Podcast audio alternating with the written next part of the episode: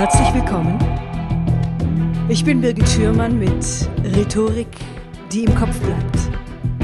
Der Podcast für alle, die außergewöhnlich präsentieren wollen.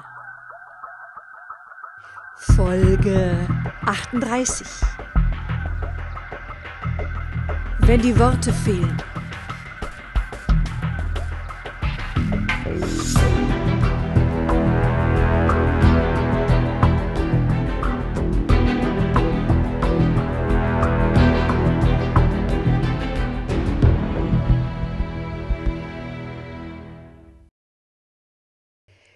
Petra, du bist Sozialpädagogin und Familientherapeutin.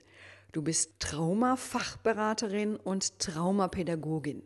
Du arbeitest bei der Evangelischen Arbeitsgemeinschaft für Soldatenbetreuung in Berlin und betreust Soldaten und deren Familienangehörige. Ich freue mich sehr, dass du heute in meinem Podcast zu Gast bist. Ja, danke, liebe Birgit, dass ich heute hier sein darf und über meine Arbeit reden darf. Äh, das tue ich sehr gerne. Vielen Dank für die Einladung.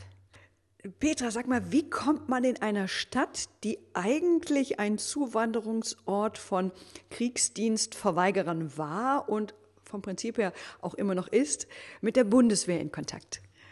Das ist wirklich eine äh, sehr interessante und witzige Geschichte gewesen. Ich war äh, in meiner letzten Arbeitsstelle äh, nicht sehr zufrieden und habe dann diese Stellenanzeige in der Zeitung gefunden, äh, Evangelische Arbeitsgemeinschaft für Soldatenbetreuung äh, suchen einen Sozialpädagogen und ich wusste gar nicht, dass es sowas gibt und war aber sehr neugierig. Ich ähm, begebe mich gerne in ähm, neue Gebiete rein und ähm, ich hatte eine Begebenheit, kann ich vielleicht hier kurz erzählen, das war sehr interessant. Ich war eingeladen bei einer Filmvorführung in einem Soldatenstandort in Hannover und dort gab es ähm, vor Soldatinnen mit ihren Vorgesetzten einen Film und die Militärpfarrerin vor Ort führte mich dann in die Kantine. Das war, fand ich sehr nett.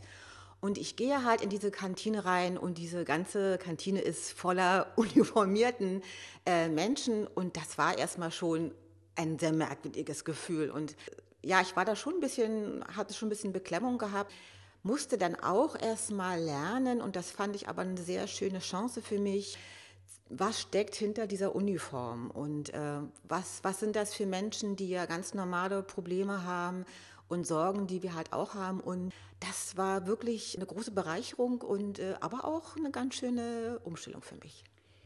Wie treten denn diejenigen, die eine Betreuung oder ein Gespräch mit dir wünschen, mit dir in Kontakt? Also gibt es, hast du eine Sprechstunde, hast du eine Hotline?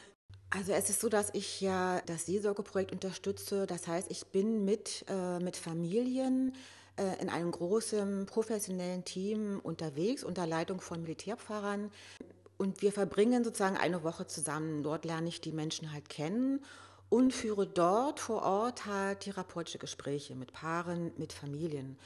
Und aus dieser Woche heraus äh, ergeben sich einfach Kontakte. Das heißt, die Menschen ähm, rufen mich dann an, äh, entweder weil sie nochmal etwas äh, nachhaken wollen, weil sie eine Unterstützung brauchen vor Ort. Also die Menschen kommen nicht zu mir, denn ich sitze ja in Berlin und der Nachkontakt ist dann viel telefonisch oder auch per E-Mail, wenn die Leute halt mehr Unterstützung brauchen, als eben in dieser Woche sich herausgearbeitet hat. Was sind die Besonderheiten eines solchen Gesprächs? Die Besonderheiten sind, dass in dieser Kürze der Zeit, die ich dort habe, ich natürlich schaue, erstmal eine gute Atmosphäre halt aufzubauen. Das heißt, die Leute kennen mich nicht und um belastende Themen anzusprechen, muss man schon ein gewisses Vertrauen natürlich haben. Und diese Menschen, die halt belastend sind, die haben ja Traumata erlebt, belastende Ereignisse und auch die Angehörigen. Das sind schon schwere Themen und da braucht es natürlich auch Zeit um diese Themen herauszubringen. Und in der Regel ist es so, wir sind eine Woche unterwegs, dass sich dann am Ende der Woche die Gespräche schon, ich sag mal, in enger Taktung ergeben, weil dann sozusagen äh, die Leute sich öffnen und äh, dann haben wir eigentlich ganz schön äh, viel zu tun. Was ist in deiner Meinung nach wichtiger, dass mein Gesprächspartner das Gefühl hat, verstanden zu werden, also das Zuhören, oder dass dein Gesprächspartner äh, Lösungsvorschläge bekommt? Also ich habe da gar kein Ranking. Für mich ist alles eigentlich gleich wichtig. Das, der Anfang ist natürlich, dass der andere oder die andere das Gefühl haben, da ist jemand, der interessiert sich für mich, ähm, der hört mir zu, der versucht mich zu verstehen und der hat auch ein Interesse dran, also an Lösungen zu arbeiten und will jetzt nur nicht die Stunde rumbekommen und halt äh, Geld verdienen, sondern äh, das muss ich erstmal relativ schnell vermitteln, um dann an den Lösungen zu arbeiten. Also ich würde das eher so schrittweise sagen. Erst ist wichtig, ähm, verstanden zu werden, gehört zu werden, die Tür aufmachen zu dürfen und um dann eben an äh, Lösungsmöglichkeiten gemeinsam zu arbeiten. Was hältst du denn von Ratschlägen? Nicht so viel. Also ähm, Ratschläge sind ja auch Schläge. Das heißt, äh, natürlich im, im persönlichen Bereich bin ich ja, habe ich ja eine andere Rolle. Da gebe ich schon mal Ratschläge, weil ich denke, ich habe da ganz viel Ahnung und äh, ich habe da unglaub, unglaublich großes Wissen, was ich weitergeben kann. Aber im therapeutischen Bereich äh, gebe ich keine Ratschläge. Hast du bestimmte Fragetechniken und wenn ja, welche? Erstmal versuche ich natürlich, äh, keine geschlossenen Fragen zu stellen, sondern offene Fragen zu stellen. Also nicht nur, wo ich Ja und Nein antworten kann, sondern es geht ja auch um ins Erzählen zu kommen, Dinge äh, loszulassen. Und da sind offene Fragen natürlich sehr wichtig. Eine Möglichkeit ist noch das zirkuläre Fragen, also wenn ich mit Partnern arbeite, mit Paaren und mit Familien, äh, kann ich natürlich die Frage stellen, wenn es jetzt eine Tochter ist, äh, würde ich sagen, was glaubst du, braucht deine Mama am nötigsten? Und dann erfahren die Familienmitglieder sehr viel untereinander und müssen nicht selber so viel äh, erzählen, sondern sehen einfach auch, ah, der denkt jetzt so über mich, so bin ich eigentlich gar nicht. Und dann kommt man als Familie ins Gespräch und äh, das ist immer sehr, kann sehr spannend und sehr interessant sein. Ah ja, und wie arbeitest du denn oder wie erarbeitest du denn in Gesprächen Lösungen? Also ganz wichtig ist natürlich, dass ich die Lösungen mit den Leuten zusammen erarbeite, denn meine Lösungen sind für mein Leben vielleicht und für mein äh, Problem sinnvoll, aber nicht für, äh, für die Gegenüber. Und ich frage auch immer, was hat denn schon geholfen? Weil ich davon ausgehe, dass die schon selber ganz, ganz viel gearbeitet haben, dass sie schon ganz viel ausprobiert haben. Und da frage ich erstmal nach, weil das Wichtigste ist ja, dass sie halt in ihren Alltagssituationen die Lösungen einfließen lassen. Das muss einfach auch realistisch sein, das muss machbar sein und das äh, muss auch niedrigschwellig sein. Das, ich fange mit kleinen Sachen an, damit ich nicht gleich so gefrustet bin, sondern mich einfach auf den Weg machen kann. Was ich mich schon immer gefragt habe, ist, heilt ein Lass es raus? Also wie gehst du denn mit Emotionen um, wenn jemand beispielsweise bei dir weint in der Sprechstunde oder wütend ist, rumbrüllt? Was machst du dann? Ich höre erstmal zu. Also Emotionen ist natürlich sehr schön, wenn die, wenn die Leute vor mir ihre Emotionen rauslassen können.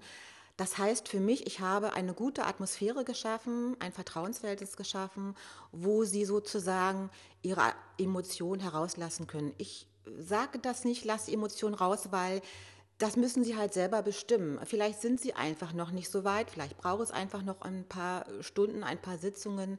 Es gibt immer ein richtigen Zeitpunkt, um Emotionen herauszulassen. Und dann nehme ich die natürlich auf, weil es für mich auch eine wunderbare, ein wunderbarer Hinweis ist, um zu arbeiten. Also wenn ich jetzt sehe, ähm, dass der Mensch jetzt traurig ist, würde ich fragen, was macht sie jetzt gerade so traurig oder was macht sie jetzt gerade so wütend? Und das ist eine wunderbare Grundlage, um zusammen weiterzuarbeiten. Du hast es ja mit großen und mit dramatischen Themen zu tun, das so Tod, Gewalt, Angst, möglicher Suizid. Wie näherst du dich diesen Themen an? Da hat mir natürlich meine Ausbildung sehr geholfen. Das heißt, in der Ausbildung zur Familientherapeutin beschäftigen wir uns natürlich mit diesen Themen. Wir machen ganz viel Selbsterfahrung. Das heißt, ich habe mich selber mit diesen Themen beschäftigt. Wie gehe ich mit dem Thema Tod um, mit dem Thema Gewalt um? Weil es ja ganz wichtig ist, dem gegenüber die Tür zu öffnen und zu sagen, du darfst dieses Thema jetzt ansprechen. Du darfst ansprechen, dass du deinem Partner, deinem Kind Gewalt antun wolltest. Und dann kann man das halt aufnehmen. Das sind alles Tabuthemen bei uns in der Gesellschaft, die man jetzt nicht so beim Kaffeetrinken erzählt und wo viele Menschen sich zurückziehen. Meine Aufgabe ist es dort, professionell zu bleiben, die Tür aufzumachen und zu sagen, du darfst darüber reden und aber auch Grenzen zu setzen, wenn es zum Beispiel um Gewalt geht. Vor Jahren ist ein Mensch verunglückt, der mir persönlich jetzt sehr nahe stand. Und ich habe danach erlebt, so wie Unsicherheit in meinem Umfeld herrschte. Ein paar wussten nicht so richtig, wie sie mich ansprechen sollten. Andere, die konnten schwer über den Tod sprechen und andere haben mich gemieden. Und ja, ich war jung und ich kannte in meinem Freundeskreis jetzt niemanden, dem das auch passiert war. Also ich fühlte mich anders als alle anderen. Und ja, was hattest du damals meinen Kollegen meinen Freunden oder auch meiner Familie geraten? Das ist erstmal natürlich eine ganz normale Situation von Leuten, Reaktion von Leuten, die einfach auch wahrscheinlich, ich kann mir das jetzt nur so vorstellen, auch Angst haben vor bestimmte Themen, weil die einfach zu einem zu nah dran sind. Für den anderen, der Unterstützung und Hilfe sucht, ist das natürlich nicht sehr hilfreich, weil der braucht ja Unterstützung. Ich würde immer fragen, wenn das dann derjenige wäre, der Hilfe braucht, was brauchst du an Unterstützung, aber auch gleichzeitig auch Grenzen setzen und darüber auch reden. Also ich würde auch sagen, das tut mir leid, aber ich kann mit diesem Thema jetzt nicht reden, weil ich gerade eine Mutter habe, die über 70 ist und ich plötzlich ganz viele Ängste habe, weil sie ja auch vielleicht äh, bald sterben könnte aufgrund äh, des hohen Alters. Ich finde, irgendwann kommt sicherlich der Punkt, wo man sich mit Leuten unterhalten müsste, die auch so ein Schicksal geteilt haben, um so eine gemeinsame Sprache zu finden und vielleicht sich auch, wenn das nicht ausreicht, manchmal reicht das ja auch aus, sich wirklich professionelle Unterstützung zu holen. Und andererseits habe ich auch schon äh, Freunde erlebt, die habe ich bei so einer On-Off-Beziehung begleitet. Und irgendwann war so der Zeitpunkt erreicht und dann konnte ich das einfach nicht mehr hören. Kennst du das? Ja? Und wie viel ist denn eigentlich, also wie viel Begleitung oder wie viel Hilfestellung ist in deiner Meinung nach zu viel? Oder anders gefragt, wie viel darf ich meinen Mitmenschen zumuten?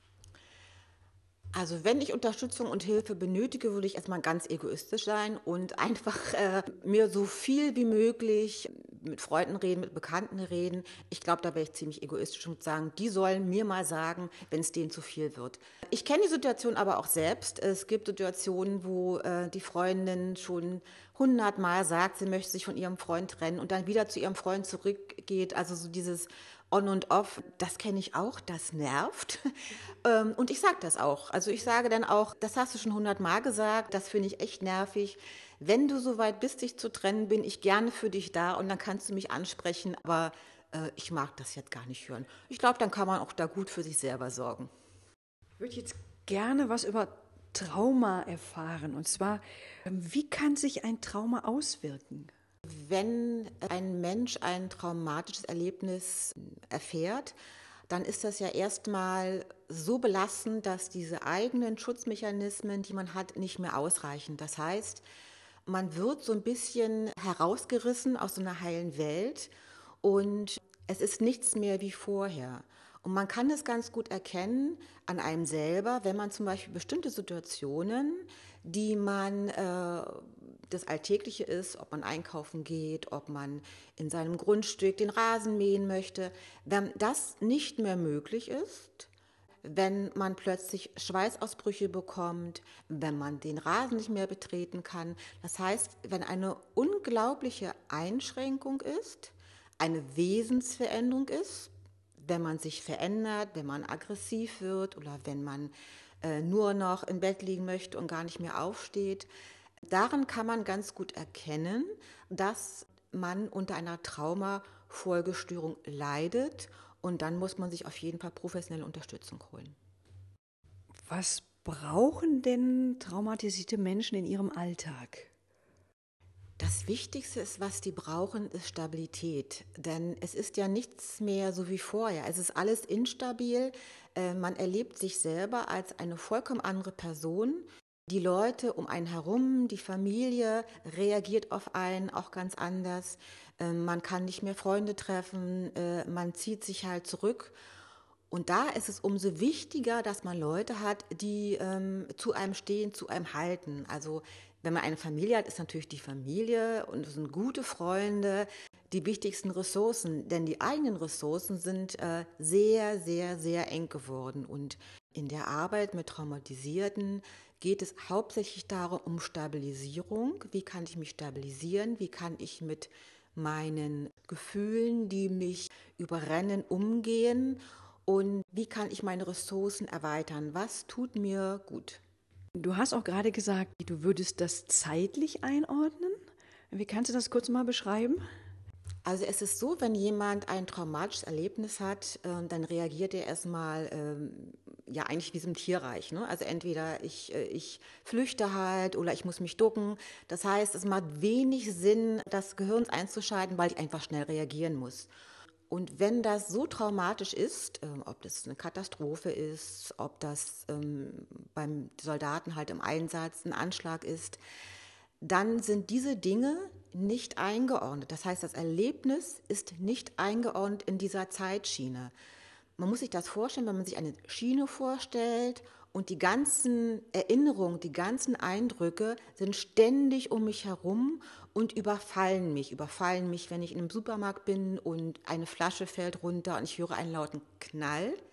Dann bin ich mit meiner Reaktion nicht im Hier und Jetzt, sondern in der Situation, wo mir das traumatische Erlebnis passiert ist. Und es geht darum einzuordnen, was ist hier und jetzt und was ist die Reaktion von dem, was ich erlebt habe.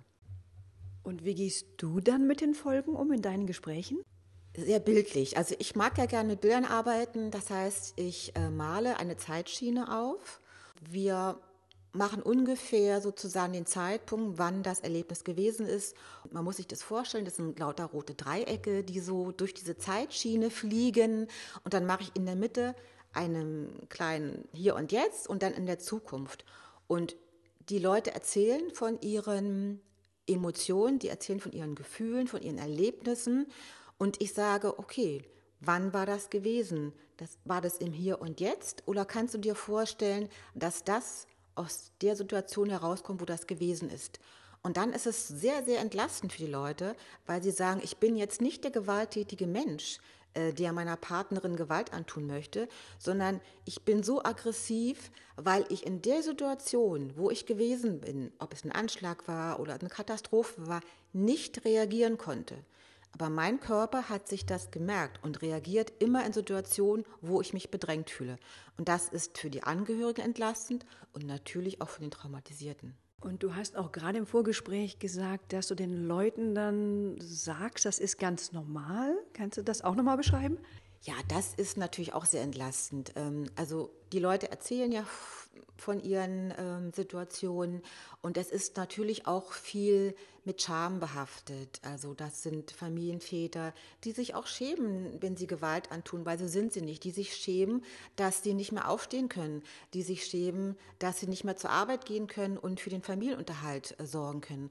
Und ich versuche dann immer zu sagen, die Reaktionen, äh, die du jetzt hast, das sind vollkommen normale Reaktionen auf dein traumatisches Erlebnis. Und lass uns daran arbeiten, wie du damit halt umgehen kannst und wie ich eben, äh, wenn du möchtest, deine Familie aufklären kann, dass das normal ist. Dann es ist ja nichts mehr so wie vorher. Der Mensch hat sich ja vollkommen verändert. Und das ist aus den Rückmeldungen, die ich bekommen habe, sehr, sehr entlastend, auf das Normale herunterzubrechen.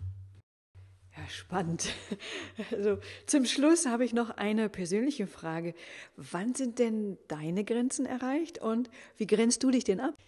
Meine Grenzen sind erreicht, wenn ich merke, dass ich selber bei den Beratungen kein gutes Gefühl habe. Als ich angefangen habe und noch nicht diese Weiterbildung gemacht habe zur Traumafachberaterin, habe ich ja erst mal eher von der praktischen Seite her gelernt. Das heißt, die Leute haben Reaktionen gehabt, Verhaltensweisen gehabt, die ich überhaupt nicht einordnen konnte. Und äh, ich habe wirklich im ersten Jahr gedacht, äh, ich muss eigentlich kündigen, weil ich habe gedacht, ich bin vollkommen unfähig. Ich war total belastet, weil ich damit nicht umgehen konnte.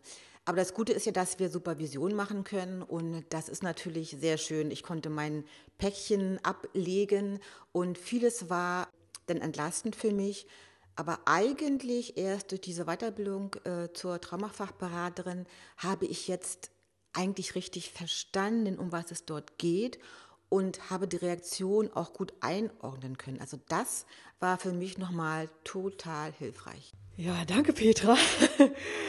Ein spannendes Thema, finde ich. Vielen, vielen Dank, dass du dir die Zeit genommen hast und heute mein Gast warst. Ja, bitte. Also ich könnte noch stundenlang weitererzählen. ich mache die Arbeit einfach sehr gerne. Ich finde sie auch sehr spannend und ich denke, in unserer Gesellschaft wird das Thema äh, nicht nur in dem Kontext, wo ich arbeite, sondern auch in anderen Bereichen hoffentlich immer mehr weiter sich öffnen und äh, transparenter werden. Vielen Dank.